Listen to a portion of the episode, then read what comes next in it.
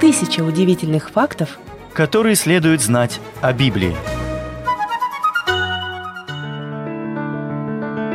Библия – это самая читаемая книга всех времен, которая изменила ход истории, повлияла на жизни миллионов и заставила многих остановиться и задуматься.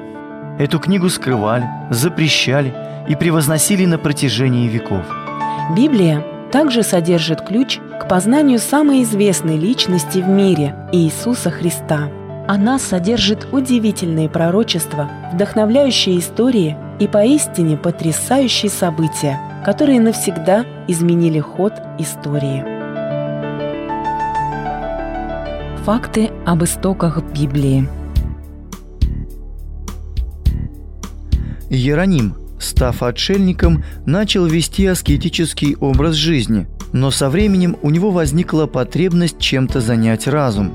Он взялся изучать древнееврейский язык и в итоге начал переводить Библию – в 382 году он перевел Ветхий и Новый Заветы с языков оригинала на латынь.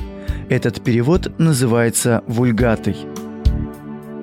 Канон – официально признанный список книг.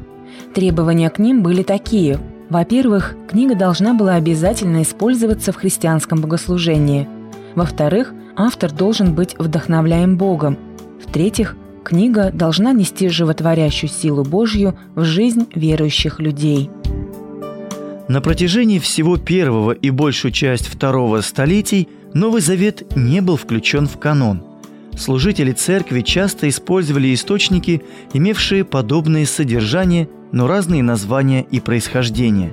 Послания апостола Павла были самыми известными, и на них часто ссылались, хотя и не считали их частью священного писания – Муратарианский канон назван в честь Муратория, который составил и впервые опубликовал его в 1740 году. Благодаря ему стало известно, что ранняя церковь к концу второго столетия имела свой канон Нового Завета. Он был совмещен с еврейскими писаниями, который полностью сформировался позже. Термин «Новый Завет» был введен Тертуляном около 200 года по Рождеству Христову – в попытке перевести церковное служение с греческого языка на латынь, которое тогда стало языком науки, Тертулян ссылался на писание христианской церкви «Новум Тестаментум».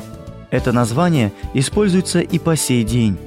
Интересно, что Тертулян также ввел понятие Троицы – Отца, Сына и Духа Святого. Некоторым книгам Библии пришлось пройти через испытания. Христиане Запада не принимали послание к евреям – в то время как на Востоке противились принятию откровения. Церковный историк Евсевий, трудившийся в IV столетии, записал, что послание Иакова, второе послание Петра, первое и второе послание к Тимофею и Откровение были теми книгами, которые не хотели канонизировать. Мартин Лютер, исследуя послание Иакова, называл его сомнительным посланием – Восточная церковь признала Новый Завет, как известно, в 367 году по Рождеству Христову вместе с пасхальным посланием Афанасия, а Западная церковь, последовав примеру папы Дамаска, созвала Синод в Риме лишь в 382 году.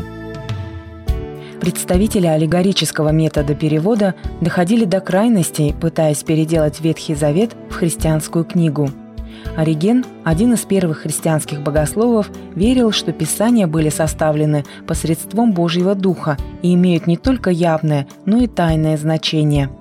Он приступил к созданию всевозможных аллегорических толкований Слова Божьего, приводя в ярость своих критиков, считавших, что Ориген создавал свои теологические подтексты из воздуха.